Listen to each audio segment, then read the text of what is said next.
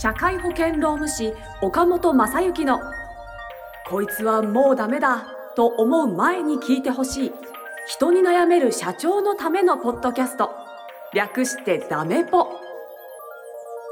この番組は企業経営の中で必ず訪れる労務の悩みについて社会保険労務士の岡本正幸先生が具体例なども交えながらコミュニケーションと労務の視点で解決策への考え方をお伝えしていく番組です。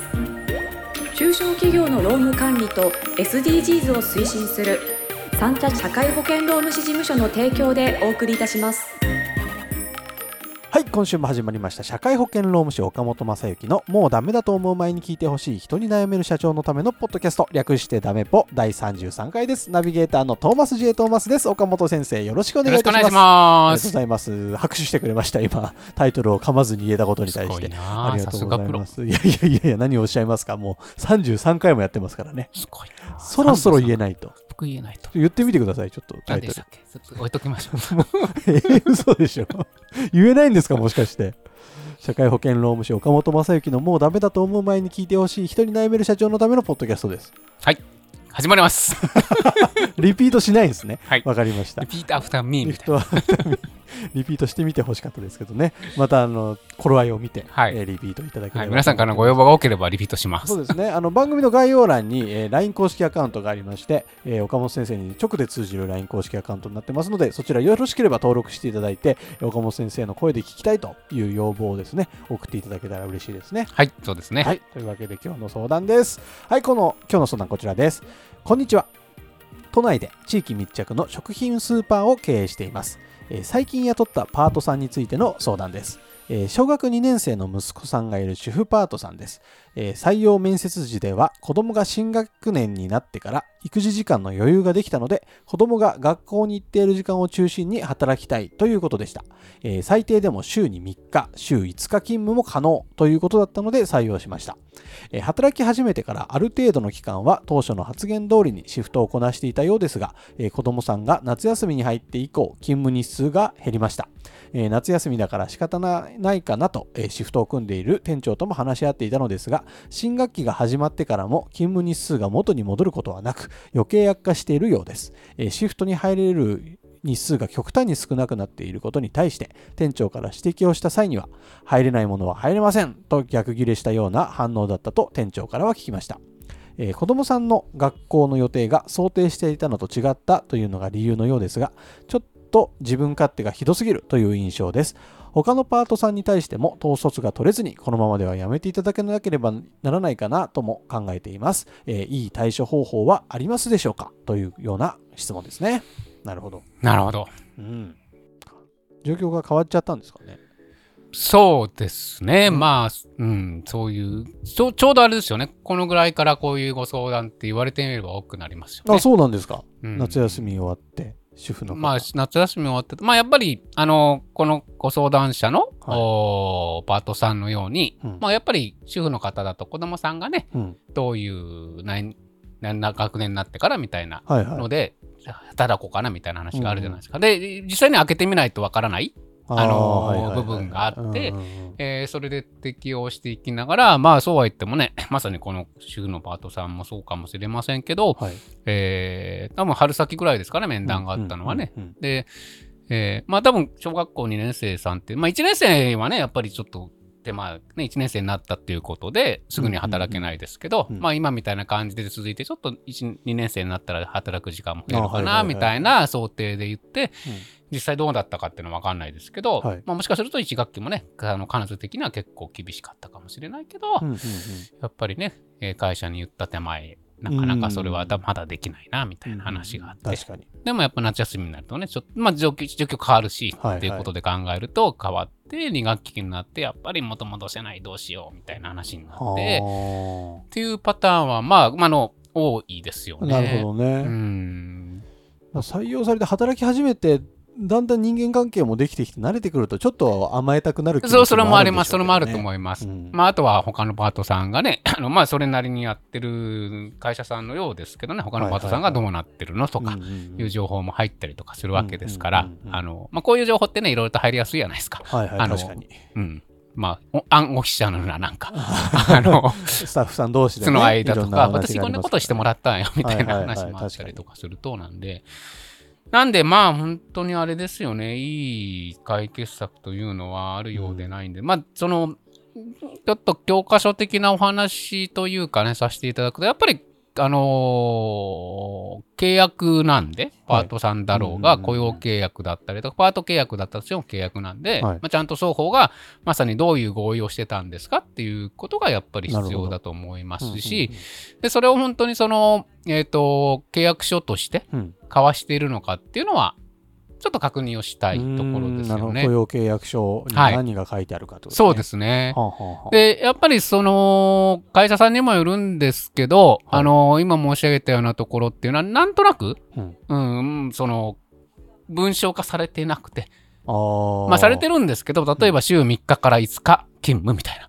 あはいはいはいはいはいはいはい。って書かれてるとね、別にその契約書には合ってますみたいな話じゃないですか。確かにそうですねとか何時から何時っていうことに関しても、ちょっとでもそうは言ってもね、朝晩と遅晩でちょっと違うしはあは、あ。あっていうことだったりとか、野党方からしてみたら、うん。なんかそこのね、あの、一点を決めて、その時間だけじゃない、うん。働いてもらう場合もあるんで、はいはい。それはどっちかっていうと書かない方がいいのかなみたいな思っていらっしゃる方もいるケースもあるんです。はいはい。まあそれでなおさらね、週3から5日、1日何時間とかっていうことしか書いてないと、うん。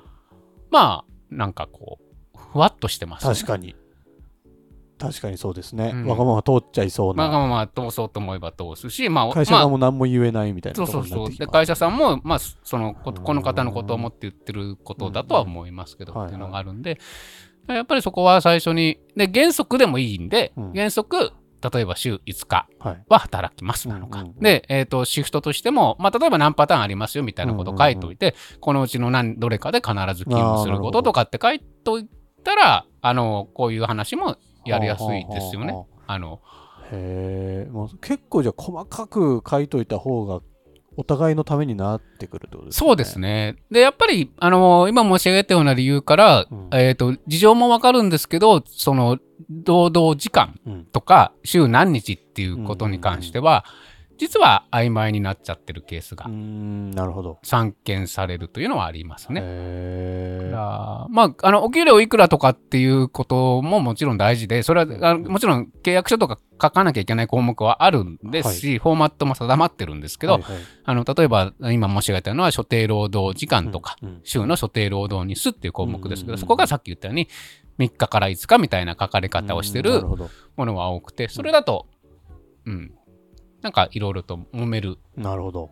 ものになるし、っっていうところはありますよね。だし、あの、店長さんとか、多分シフト組んでるのは店長さんでしょうけど、ね、あの、まあ、採用面接をしてるのは誰かみたいな話もあるんですけどね。うんうんうんで、実際に店長はあまり面接の時のこういう条件合意まではね、関わってなくて、いうん確かに。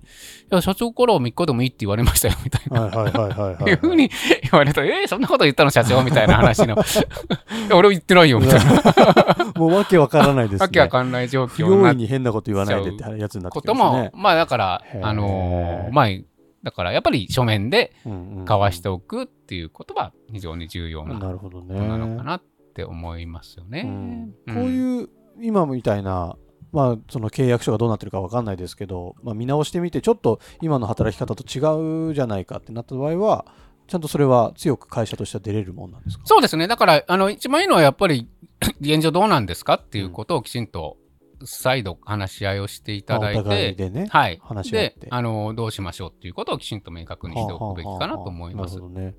で、当然その、まあ、時給を変えるとかっていうのはちょっと難しいですけど、はい。あのーなんだろう、逆に言うと、週2日しか入れない人だとするならば、うんうん。結局、週2日しか入れない人として、シフトを組む人としてはや考えるわけなんで、はいはい。だから、あの今今後逆に言うともっと増やしたいっていうふうに思ったとしても、はい。ね、なかなかそういう機会は得られませんよみたいなことを明確にしておいてあげて、うん。でそれでちゃんと、ま、巻き直すみたいなものっていうのは非常に有効ですよね。ああなるほど。そこからまた契約書巻き直しも巻き直しもあの合意をすればありです、全然。あ合意すれば OK ですね。はい。へえで、それを多分そうした方がいいような気がしますうんうんうんね。お互い今のままだと、なんかね、確かに。ストレスが溜まる。そうですよね。ん。だ多分一番苦労してるのはシフト組む店長さんだと思いますけど。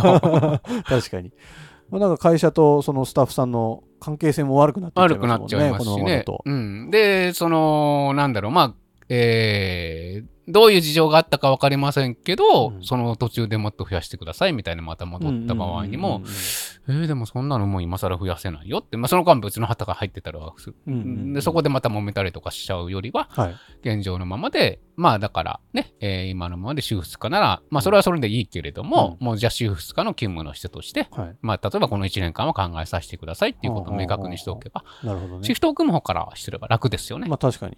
うーん。だからその辺はあんまりファジーにせずに、やっぱりきちっとこう、書面で合意を取ってそうですね。やって、えー行くというのが、まあ今回の回答ですかね。そうですねお。話し合いをして。お話し合いをして、で、まあお話、そうそう、だからおっしゃるように明確にお話し合いをしましょう、うんということと、なあの、あとは一回結んだ契約はなかなか変えられないんじゃないかというふうに思う部分があって、まあそんなにね、あの、なんだろう、社長のとか会社側のうん。お都合だけではい。変えるのはもちろん良くないですけうんうん。ど、今回は実際にこう変化があるわけですので、うん。あのそこはきちんと変化があるんだったら、もう着直そうよっていう提案は、まあ当たり前といえば当たり前のことなんで、で、まあ、これをきっかけに今後の雇用契約に関するその契約書なんかも見直して、しっかりと数字の入ったものを。数字の入ったものをするしっていう話になってったりとかしますよね。はいはい。あとは、あのーそういう意味で言うと、その面接のやり方をちょっと整理をしてみたりとかだから、まあ今申し上げたように、その条件面とか、うん。特にシフトみたいな条件をあれするときには、ここで言ったら、そのシフト組んでる店長さんにも必ず入ってもらって、うん、あのー社長にはこういう、社長とにはこう言ったんですけどっていうのがそれ本当厄介ですもんね。厄介です ちゃんとあのか関わる人たちがしっかりいる状態での面接を面接をしてでその面接の結果はやっぱり書面に残しとくみたいなものがあるといいかなと思います。まあ、まあ別に時間だけじゃなくていろんなねその他の件に関してもそういうはい一体言わない問題ってい。